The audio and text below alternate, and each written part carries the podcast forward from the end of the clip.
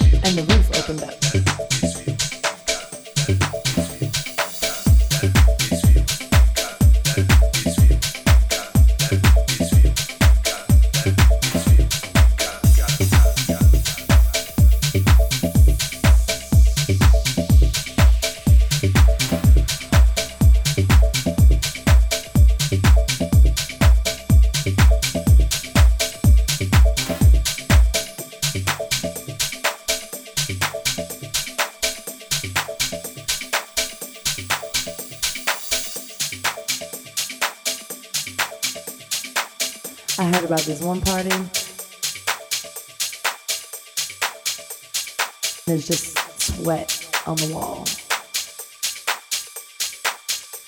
Sweat dripping down the wall, dripping on your head and your hair, messing with your gel. Unless you want to dance.